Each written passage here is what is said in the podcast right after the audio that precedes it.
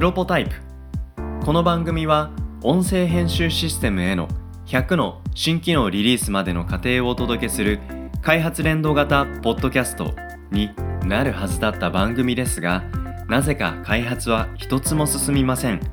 気がつけばプロトタイプ開発を得意とするドットの実験レポート的トークに今日も進捗は順調です。今日のテーマは兆候判定システム、はい、ということですけれども兆候判定。これは一体どんな兆候を判定してくれるシステムなんでしょうか？えっとですねまあ、このシステム単体の話っていうよりは確かにそりゃそうだよなっていうふうに思ったような話に近いんですけど、はい、あのうちって AI とか機械学習系の案件も、まあ、ポッドキャストでのテーマにさせてるさせてもらってる通り、まあ、中継やってるじゃないですか、はい、そうですね。でもそれってあの基本的には判定のシステムなんですよ。で何を判定するかっていうと、はい、例えば、えーと、機械の異常判定正しい状態と異常な状態があってどっちですか、はい、うん。はい、あるいは自然言語処理をして、うん、この文章っていうのはこのカテゴリーですか？このカテゴリーですか？このカテゴリーですか？っていうカテゴリーを判定する。はい、ああなるほど。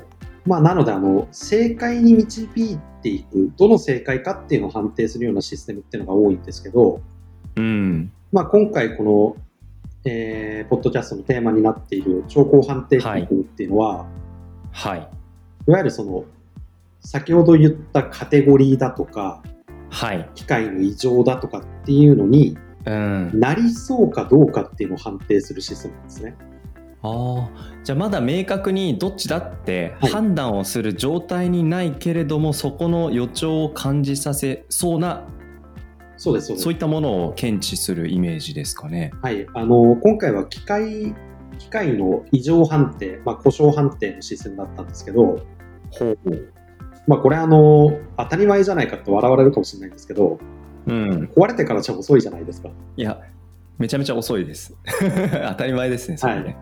はい、でも、まあ、その当たり前のところをやっていくときには、機械学習、うん、AI を作っていくってなると、はい、まあ、例えば、機械にセンサーをつけて、うん、その振動のパターンとか、うん、音のパターンっていうのを、はい、正常な時のパターンと、はい、故障しちゃってる時のパターンっていうのをそれぞれ合通させて、どちらかっていうような判定をしていくんですけど、はい、あのー、そうですね、イメージ的には扇風機とかを考えていただくと分かりやすいと思うんですけど、はい、はい。まあ、大体の機械っていうのは、あのボーンと壊れる前に何かおかしい感じになるんですよ。うん。うんうん、で、それは人間も分かるものだったり、はい、あるいは人間は分からない兆候だったりするんですけど、はい。まあ、例えばですね、扇風機の羽が取れて、バキバキってなっちゃったっていうことが起こる前っていうのは、はい。まあ、大体その軸がずれちゃったりするんですよ。うん、そうすると、はい。えーと、扇風機の羽ですね。羽が回るときに真ん中のところにイメージ的には芯が刺さってるじゃないですか。刺さってますね。その芯が傾いたりするとまあ傾いて傾いて傾いて取れちゃったみたいな感じになっていくわけですけど芯が正常な時と芯が傾いちゃった時ってはい、扇風機の振動パターンが変わるんですよね。なるほど。で、傾いた傾いた結果壊れるっていう、その時のデータではなくて、うん、壊れる前ってどういうデータになってるかっていうところを学習するっていうことを作ります。すごいな。その人間でいう健康診断。で完全に病気になりきる前の予兆をつかむ。そうですそうです。うん。それは機械を何でしょう。メンテナンスして壊れてしまったら、うん、仕事も生活も立ち行かないっていう人にとってはめちゃくちゃ大事な健康診断ですよね。そうですね。でこの異常検知異常が異常兆候検知システムか。異常兆候検知システム。はい、はい、まあ、もちろん、あの、業務用の機械に取り付ける、はい。ようなシステムだったので、はい。まあ、今、粗崎さんおっしゃった通り、壊れると、うん。こう、業務も停止するし、修理費もバカ高いしってことになっちゃうので、うん。はい。あの外れてもいいんですよね、変な話。壊れるかもしんないよっていうよううな、ん。ちょっとメンテナンスをするきっかけを作る、なるほどな。そういうシステムですね、今回の。うん。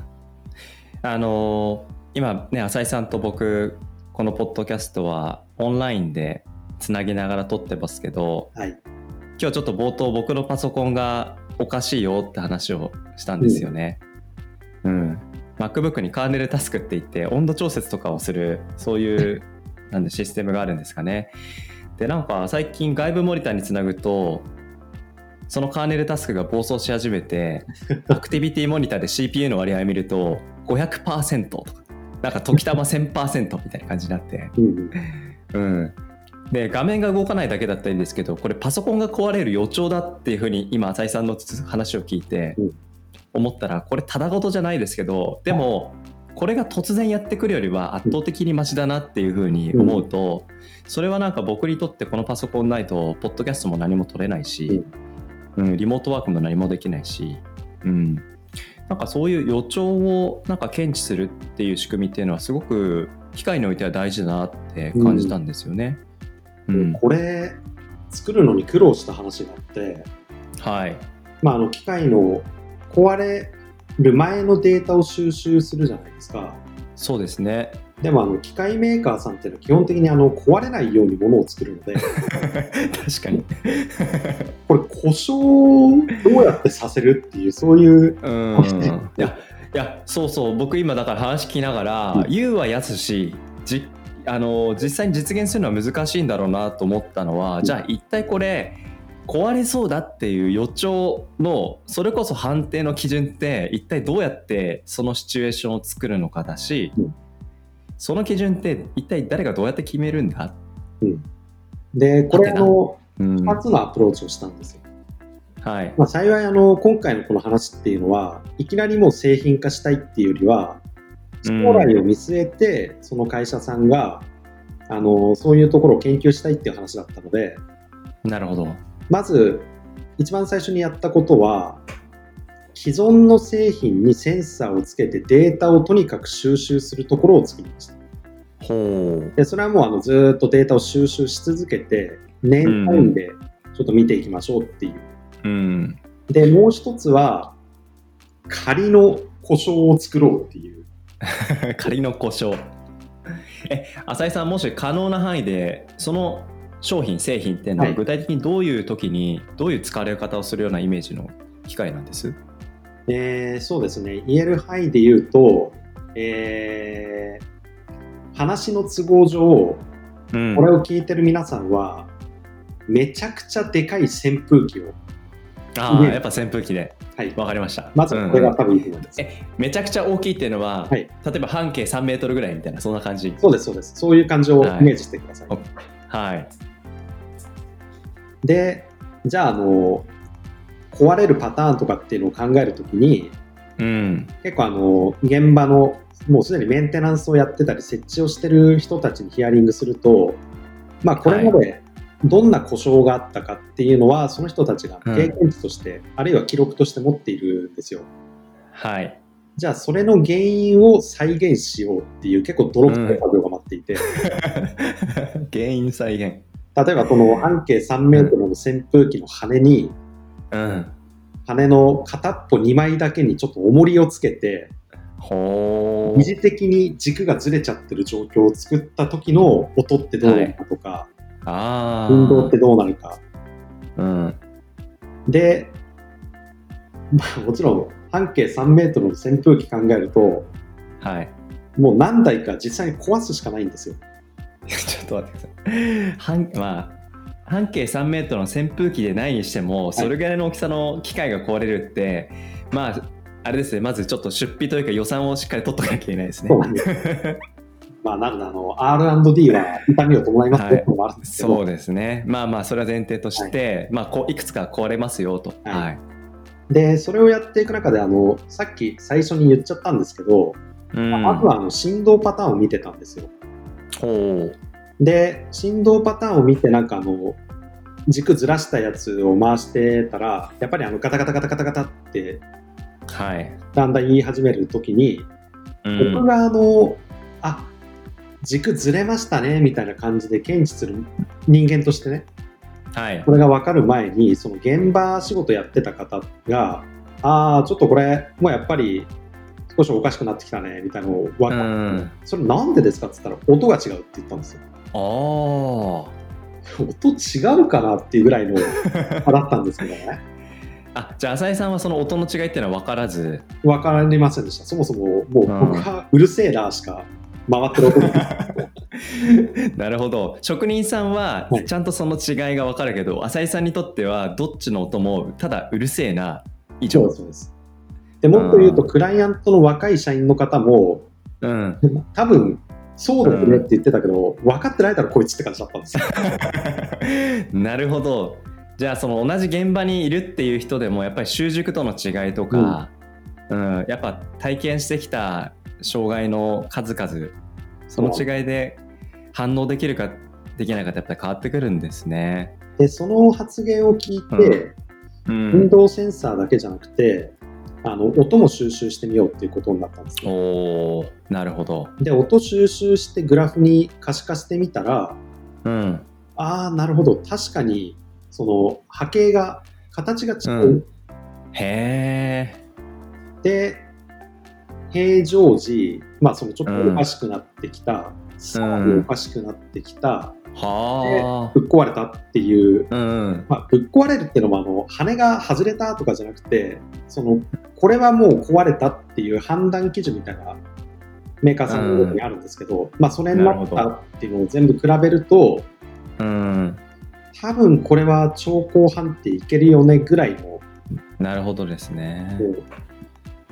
でその時もうちょっと技術的な話するとその、うんまあ、振動パターンとか音の波形とかうん。を見比べていくときにあのじゃあ実際にどういうシステムで、はい。その予兆判定してるのかっていうと、はい。まあ、いわゆる AI 作ったんですけどその時はあの画像判定のシステムなんですよ画像判定。多分あのイメージするのは、はい。音の数値データとか振動の数値データとかっていうのをなんかよくわかんないけど、うん。コンピューターが解析して、してそうです、してそうです。そんなイメージですよね多分はい。でもそれってやっぱりあの、まあ、もちろんそういうアプローチも全然可能なんですけど、うん。はい。割と作るの大変だなっていうのが うん。まずはもうとにかくスピーディーに開発サイクル回していきたかったので、はい。さっきあのグラフ化したら確かに波形が違うみたいな話をしたじゃないですか。おっしゃってましたね。そのグラフを画像判定にかけちゃおうと。ああ。あ、なるほど。その扇風機自体を写真撮るのかと僕思ってたんですけど、そうじゃなくて、はい。そこから聞こえてくる音を収集した波形、はい。これを、えー機械学習させて、そうです、えー判定基準に照らし合わせると。その数値データだけでの,、まああのうん判定モデルっていうのを作るよりもはい。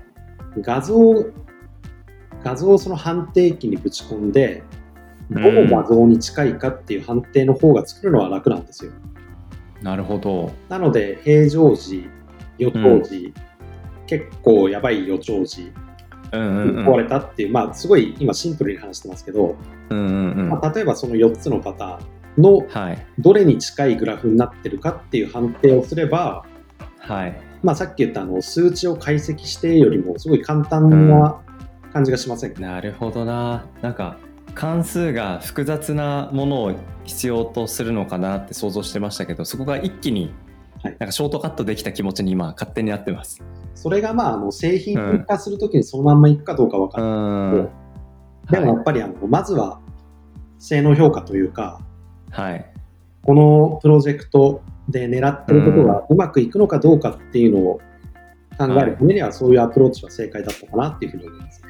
ああ、なるほどな。いやーなんかその現場にいるその習熟度の高いやっぱ職人さんたちの何でしょう知恵というか経験をどうやって残していくかってすごいやっぱり日本のものづくりシーンにおいてすごく重要な課題じゃないですか。うん。うん、で浅井さんも現場に行って全然とんちんかんでよくわからない音の違いだけどそこに機械っていうものを触媒にすることによってそこで職人さんのやっぱり底力というか職人たるゆえんみたいなところうんなんかすごいまじまじと見せつけられる感じしますね。ちなみにこのプロジェクトはですね、実はあの、おじゃんになっちゃったんですよ。あらあらあらあらそうなんですか。はい。これあの、実際にやってみて分かったのは、ここの会社の製品は優れているから、そう簡単に壊れないっていうこと。なんだそうか。それはなんか前向きなおじゃんといえばそう。いいんですかね。あの、本当によくできた製品なんですね、これっていうのが分かって。へえすごいな。いや、もう全然壊れないんですよ。さっき言った、うん。ずらしてとかが、ずれなくて、うんもうめちゃくちゃな重りをつけましたからね。うんなんでしょう？えーでもそうそれぐらい頑丈なものでも、はい。探してみたらやっぱ兆候予兆？はい。そういうものは出てくるんじゃないかってやっぱ心配からドットに相談をしてきたっていうことなんですか？そうですね。まあ、あの、今、製造業の方からのうん。相談とかって、あの製造業の方ってやっぱり、すごいコスト意識とか高かったり、うんうんうん。あとあの、このまま同じことを続けていくだけじゃダメだっていうふうに考えてはい優秀な経営者の方が多くて、うん。でそうするとあの AI とか機械学習とかっていう多分キーワードにどこかで出会うと思うんですよ。うん。でこれ使ってどんなのできるかちょっと一緒にやってみようよっていう形で、はい。